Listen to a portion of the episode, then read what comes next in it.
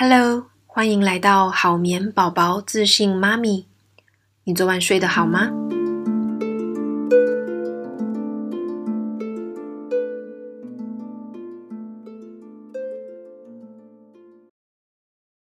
？Hello，大家好。我们上一次呢谈到了双宝的产前准备，这一次呢我们就要来谈双宝的这个产后的一些建议哦。那刚好呢，昨天呢、我呃跟一位老朋友见面。那这个老朋友呢，他在很快的时间之内呢，他就生了两个小孩哦。他的呃双宝呢，一个是。一岁多，快要两岁了。那二宝呢，是大概九个月左右，所以算是年纪相差的非常的近。那他们也是双薪家庭哦。那我这个朋友呢，哦，她是妈妈嘛，女生，她是工作非常非常忙碌的，因为她在高科技公司，呃，每天大概都加班到九点起跳，晚一点的话就是十点、十一点这样。那两个小孩平常是在呃托育中心，那爸爸也是有工作，不过爸爸呃可以下班的时间相对来讲早一点哦，他在公家单位，所以呢他就每天大概五点就想下班，然后从台北赶到新竹去接两个小孩，然后呢在妈妈回来之前哦，他就。让这两个小孩子吃饭，然后喂他们吃东西啊，喝奶、洗澡，然后哄睡。所以妈妈回家的时候，基本上宝宝都已经睡着了。那我觉得这个例子还蛮特别的哦，因为其实老实说，就我我们自己身为妈妈，我们身为女性哦，要晚上要搞定。呃，双宝所有的事情其实有一点是伪单亲的状况了哦。我们其实都不是这么容易的。不过他是们是爸爸来做这件事情哦，我觉得也蛮厉害的哈，就是精神跟这个体力非常的值得敬佩。这样，那我那时候我就问他说：“哇，那你要你顾照顾双宝的时候，你是怎么帮他们洗澡的？”他就跟我说，其实就没有怎么办，就是一位一位在洗的时候，另外一位在旁边 哭，这样子，就是让他在旁边等哦，因为他也没办法，他手很忙哦。那我觉得这个其实是很多双宝家庭的状况哦，就是其实呃，当你有两个小孩子的时候，爸爸妈妈对哭泣的容忍度会比只有一位宝宝的时候大非常多。那原因是因为。其实你就是没有什么选择，然后因为我们难免都会有遇到，就是只有一位照顾者的时候。那当你只能照顾一个小孩的时候，你没有办法同时 hold 住另外一个。那尤其是在他们的月龄这么接近的状况，如果大一点的小孩，你还可以叫他在旁边玩哦，或是呃让他自己在旁边读点书之类的。但是其实年纪很接近，你看两三岁以内的小孩，他的自制力啊，他的控制力还很有限哦，所以。呃，这样子的的例子其实不太容易哦，不过他还是做到了哦。那呃，哭泣的容忍度大很多这件事情哦，其实这个是我觉得是在我们成为两个孩子父母的时候一个还蛮大的转折，因为通常我们生第一个宝宝的时候啊，我们会对这个宝宝呢有。无微不至的呵护，我们生怕他饿着，然后生怕他哭了，然后一点点躁动，就赶快冲过去抱起来，然后怕他会没有安全感，哪怕他会觉得很孤单寂寞这样子。但是，呃，当我们有两个宝宝的时候，那那又是完全不一样的状况了。那其实我这边我也讲哦，其实也不是说要让小孩子哭啦，哈，绝对不是这个意思哦。但因为我们就是。大人在生活上面，你也不可能时时刻刻满足小孩子所有的渴望嘛，对不对？所以，其实我们让孩子，呃，如果你等让他等待的理由是合情合理的哦，我觉得这个是非常非常可以接受的。宝宝其实也会懂哦，虽然他的内心哦，可能还是会因为一些内心的呃渴望啊，他很想要爸爸妈妈陪他，呃，或是呃一些这种。内在的这种呃短时间的不满啊，然后他会发泄一下情绪哦。但是你往正面的角度思考，孩子也是因为啊、他知道你在身边够安全，他才会闹脾气哦。所以其实我们在面对这种情绪的时候哦，最重要的就是要稳下来哦，你不要慌张，你不要紧张，你也不要生气哦，你不要因为说啊我好，你就是大宝你怎么这么不懂事啊？我们爸爸妈妈这时候在照顾弟弟妹妹啊，哦，你已经大了，你就可以自己自己在旁边玩，你怎么会在这个时候在呃？闹情绪呢，你也不要因为这样子对小孩子大吼或是发脾气哦，因为这种情绪是会循环的。因为小孩子本来他们在情绪的控制能力上面，就是呃需要一段过程跟发展的时期，他还没有办法去理解那种同理心的感觉哈。就两两岁以下的小孩他是没有办法的，所以我们不要让这个情绪变成一种负向的循环哦，就是你觉得烦躁，然后你再把这个。和怒火在在发泄出来哦，那小孩子可能会觉得更加的害怕，然后他会哭的更多。那有一些小孩，他可能真的会选择不哭，但他那个内心的恐惧跟不安，呃，是会更加剧的，会还是在的哦。所以，其实我们在呃双宝家庭，我们在面对这种。嗯，躁动啊，或是不安呐、啊，难过、伤心、大哭的情绪的时候，我们最重要的还是把大人的情绪稳下来。哦，你让宝宝知道，爸爸妈妈还在，就是我现在没有办法过去帮忙你。那啊、我们还是一样爱你，我还是支持你哦。那我不会生气，爸爸妈妈没有生气，但是还是需要请你等一下。OK，这个就是我们在先谈情绪的部分。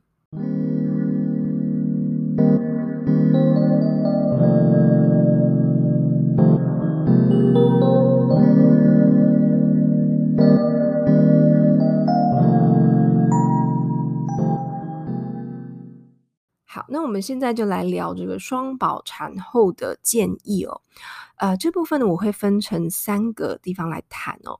第一个部分呢是白天小睡的作息哦。呃，白天小睡的作息，如果说你的大宝已经上学的话，基本上就还好啊，然后就。不会这么难，就很像独立在带二宝一样。但是如果双宝的年纪是很接近的哦，大宝还没上学哦，那白天的作息我们的确就需要好好规划一下哦。作息这一块其实跟双宝的月龄很有关系哦，它很难讲通则，所以我还是回过头来，我会是建议爸爸妈妈你要理解每一个月龄的睡眠发展，再来做安排哦，比较理想哦。那我这边当然也是推荐一下我们的好眠学院哈，还有我这个好眠宝宝的文章哦，你可以先去了解呃一些小睡转换期的过程啊，它的时间点等等哦。不然哦，你常常如果说你们不知道这个这个什么时候该睡觉，什么时候呃要有合理的小睡次数跟时间的话，我们常常会变成二宝迁就大宝的睡眠。他可能会少睡一点，而缩短了整体睡眠时数，这个是比较可惜的地方。那我这边我就用举例的方式，我就用我刚刚那个朋友的例子来说，就是他的大宝接近两岁，然后二宝大概九个月嘛。哦，好，那。呃，这种状况一般来说，因为两岁的话，他们还是会有一次的小睡哦。那这个小睡通常落在中午。那二宝呢，他九个月，九个月的宝宝啊，他刚好是呃，基本上应该已经可以转换成两次小睡了哦。如果说他的小睡都已经够稳的话，那他的小睡会一个是在上午啊，那一个是在接下午，但是接近中午的时刻，那我会建议啊，像这种状况，我们就是要找到一个共通点，比较接近之处。这个接近之处会是午觉，好，会是午觉，就是我们可能会落在大概嗯十二点一点多左右，可以让两个小孩一起睡午觉。那这个就会牵扯到他呃二宝他早上的睡眠品质哦，所以呃我们在做这个移动的时候，你可能你要去抓一个中间值哦，就是抓你双宝作息的一个最接近的地方哦。那我们前后稍微挪动一下，让呃两个小孩的这个改变不要太大。不过午觉的落在的时间点差不多不会差太远，然后即便是两岁跟九个月的宝宝哦，通常。也，他的作息如果是规律的话，也不会差太多，大概差个半个小时而已，这都是可以接受的哦。那如果二宝的午觉没有睡好哦，因为他可能，比方说你呃，为了要迁就一下你，稍微挪往前挪一点点。但是呢，呃，他没有睡好，那你这个时候你就可以在傍晚塞个小睡给他哦。所以其实这部分都还是我们抓到沟通点之后，再做一些弹性的调整。OK，好。那我这边讲的呢，其实它是一个策略，它并不是一个标准哦。我刚刚举的例子就是我们朝向午觉在接近的时间点来安排哦。但是呢，我们就从中午往前面跟后面来做推算，来检视一整天的作息。所以，当我们的中午时间我们有一个大概的固定的时间的时候，我们可能归呃大概。计算一下哦，大概一点左右要让两个小孩子睡，那我就可以用这样子的方式来调整我一整天的作息。就是我们什么时候出门比较好？可能是要早上刚搭刚起床的时候，吃完早餐刚起床的时候，还是下午哦午觉睡醒的时候呢？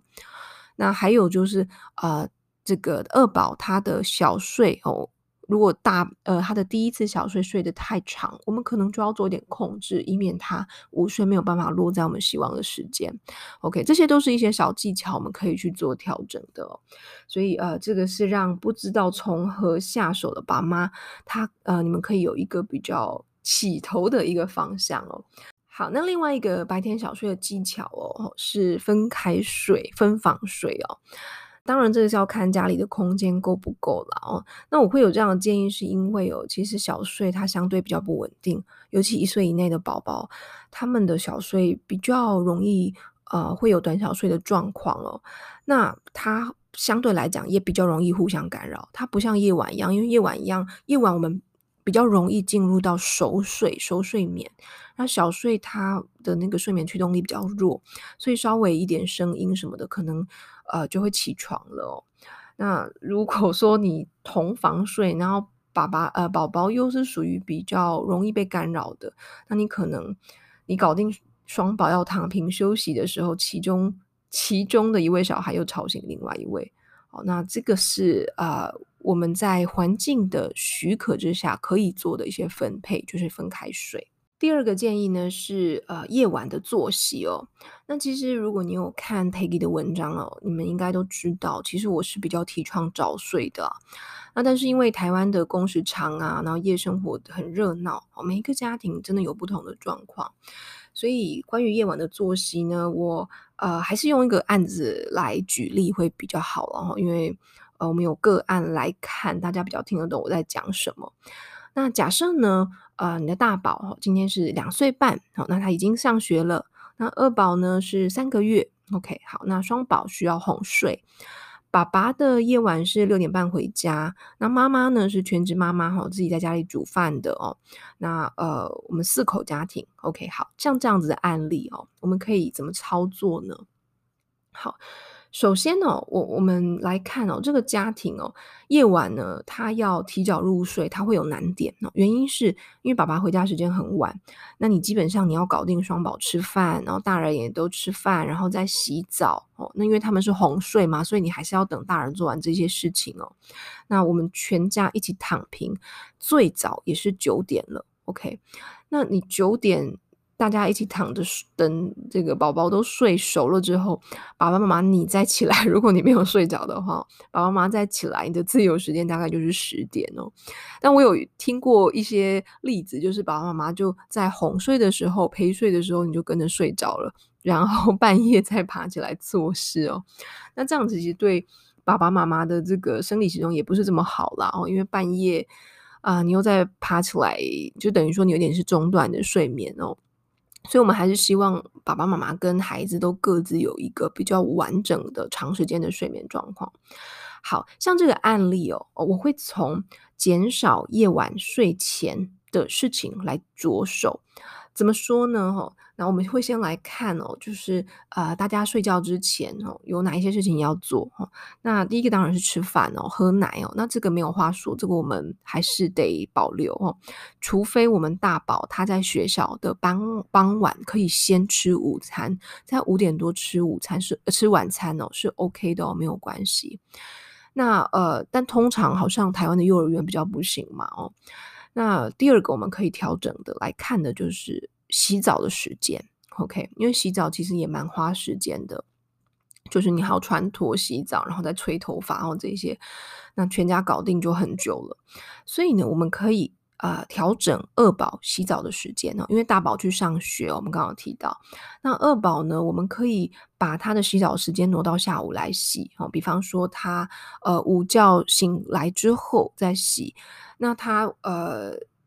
洗完澡之后，之后的那个，因为小宝宝喝奶基本上也不会弄到太脏，除非他吐奶了。不过吐奶的话，你本来也是就是还要再清理那一些的齁。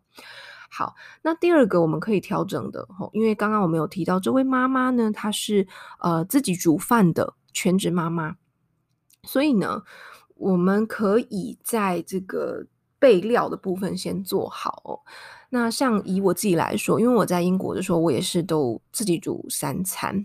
那我我的做法是，我会准备第一个我会准备这种炖肉啊，然后这种比较耐放的食物炖一锅，在周末的时候先炖一锅，然后它就可以连续吃，大概吃个两三天这样子哦。然后第二个呢，就是我会先处理一些食材就是在呃可能晚上的时候就是。宝宝都睡觉了之后，或者是周末的时候，我会把一些食材先切好，然后把它放进这个保鲜盒里面、保鲜袋里面哦。那这样子，其实我们在煮饭的时候，因为煮饭最其实最花时间的就是就是备料了。那其实你已经有一个有有一个有一道主主食，有一个肉了，那你那个炒菜真的是很快的哦，十分钟就好了。OK，所以这些这些事情都是可以帮助你们在啊、夜晚的时候的准备时间上过得比较快的。OK，好，那这个这样子的好处就是，因为其实宝宝他大概到六七点的时候，他就会有困意了。如果你仔细发现的话，你这个小睡没有睡得太晚的话，你会发现小孩子在那个时候就想睡了。但是我们常常错过那个睡意，就是他。呃，在他想睡的时候，我们可能还是忙着，比方说忙着帮他洗澡做其他事情。结果他错过睡意之后，他精神就来了，然后他就很嗨，他反而不好入睡哦。所以这个这些事情是帮助我们可以在宝宝他有睡意的时候就抓准睡意让他上床，然后这个入睡过程会比较顺利。那也可以让宝宝早一点睡觉。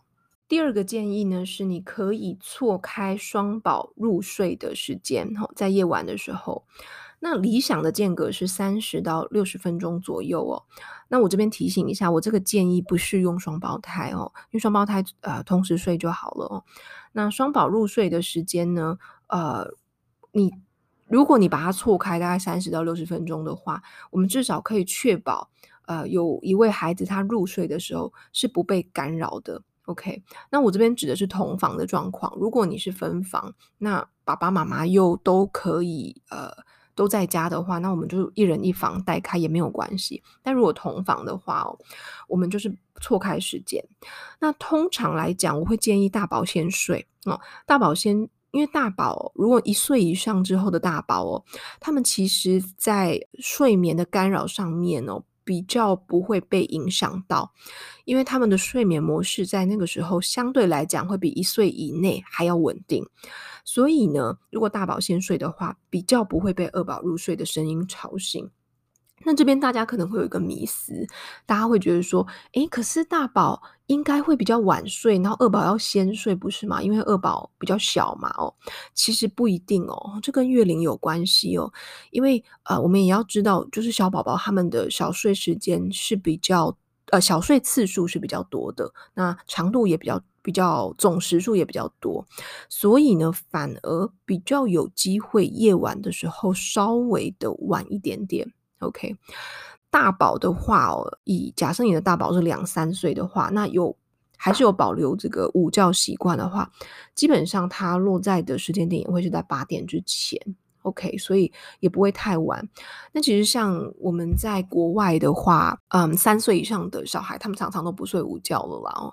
那如果他大宝完全没有睡午觉的话，他甚至六点多就要睡了哦。所以其实这个入睡的时间点哦，它是也是要根据月龄来看。那如果可以的话，大宝先睡，那个干扰的状况可能会好一点。最后呢，也是第三个提醒哦，就是我们双宝家庭啊，因为很忙碌的关系，我们很自然的呢，会跟小孩子相处的时候变成任务的导向。所谓任务导向，就是你可能会有这个大宝有一二三四五件事情，然后是二宝有一二三四件事情哦，你会想要像清单一样，一件一件呢，把每一个事情勾完哦，所以我们会很急着呢，要完成事情。但是呢，有时候我们会有人在心不在的状况哦，因为我们就专注在事情上，而不是在小孩子身上哦，这个感觉是不太一样的哦。好，那其实坦白说，我们扪扪心自问啦，我自己也是哦。我觉得，当我们一个一个家长要照顾两个小孩的时候，其实本来就很难兼顾宝宝的陪伴品质。OK，因为我们。必须要照看两个小孩，我们没有办法把所有的专注力都放在同一个小孩身上。但是呢，每一个小孩他其实都有被单独宠爱的这种需求跟渴望哦。那尤其这很常发生在二宝出生之后被冷落的大宝身上，因为。当二宝出生的时候，他们这个新生儿，因为新生儿完全没有办法自理嘛，所以我们一定他一哭的时候，我们首先我们会先去呃去抱二宝哦，然后会叫大宝等一等哦。但是呢，这种等久了的大宝哦，他其实内心他也会有一点点受伤啊，他也会觉得说哦，为什么？爸爸妈妈每次都是去抱二宝呢，他怎么没有来回应我的需求哦？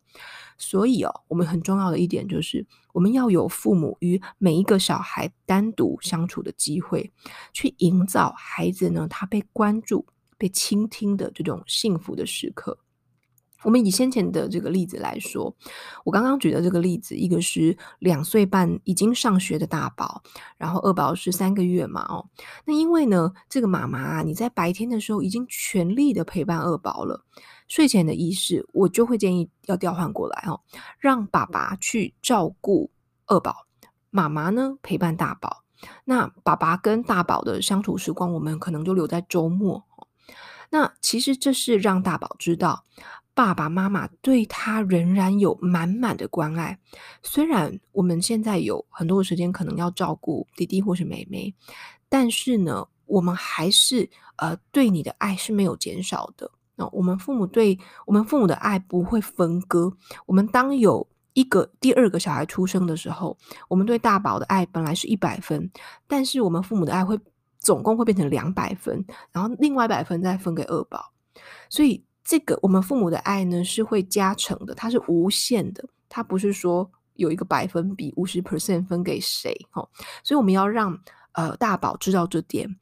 但是呢，我们的时间是有限的哦，因为我们每个人每一天就是二十四个小时，所以我们的确在时间的陪伴上面会拨空给另外一个小孩但是我们这个单独相处的机会就是让大宝知道。我们的爱对他来说还是一样的。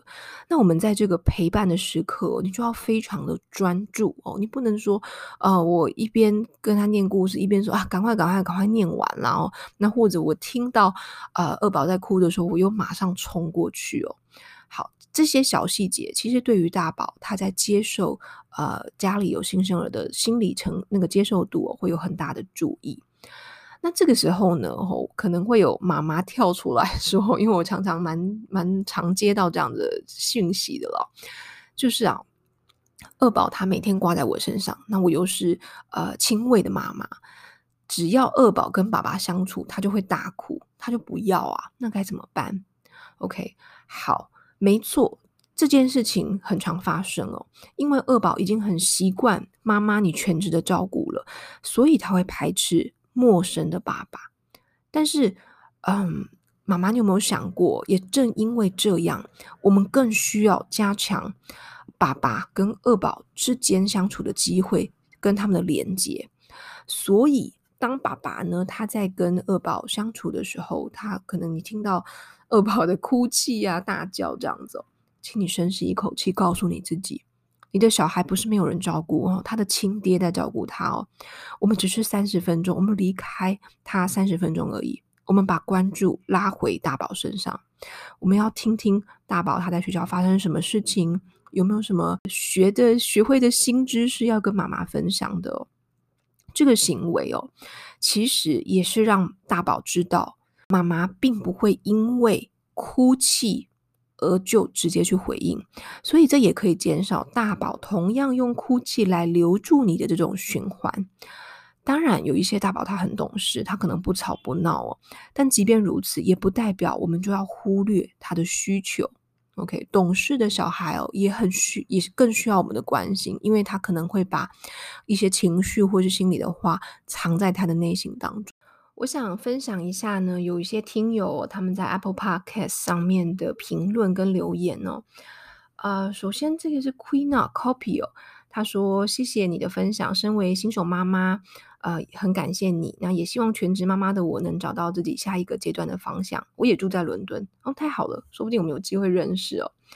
好，那第二个呢是伟伟妈，她在二月五号留言呢，她说全职双宝妈受睡眠作息深深困扰着，身心灵都觉得负担很重。感谢有好眠宝宝的陪伴，让妈妈做家事也可以一边补充新知，也有温暖的陪伴感。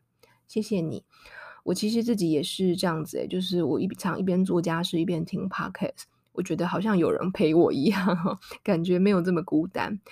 那另外还有一位 Hidari 听友的留言哦，那他其实是提问，他提问关于宝宝一岁之后的睡眠。那我在想，我干脆再开一个单集来回复大家的问题。所以呢，如果你有呃疑难杂症关于睡眠的问题的话呢，请你在我们的 i Apple Podcast 的这个 iTunes Store 上面评论留言好吗？让我知道。那我下一次呢就一并回复你们的问题。那其实已经有一些听友建议我要把节目做长一点了，因为我之前大概都做十分钟左右，十到十五分钟。那最近呢，我其实有尝试在拉长我们的节目内容哦。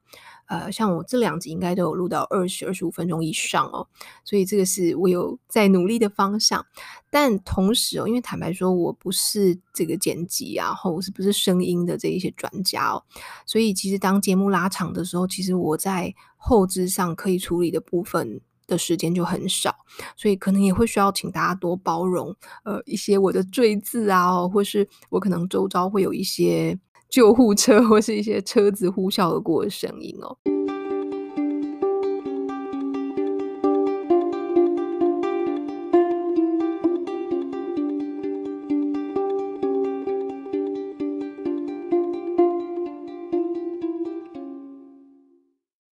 我上个礼拜呢，不小心掉进 Clubhouse 的旋风里面哦。那我觉得它是真的还蛮有趣的一个媒体的媒介的平台，但它同时也蛮危险的。有时候你会不知不觉花掉很多时间，那你也不知道自己在干嘛这样。那我现在也在评估到底要不要在 Clubhouse 上面开房间聊睡眠这件事。那如果你有兴趣的话呢，欢迎追踪我在 Clubhouse 的账号哦。呃，小老鼠 My Baby ZZZ。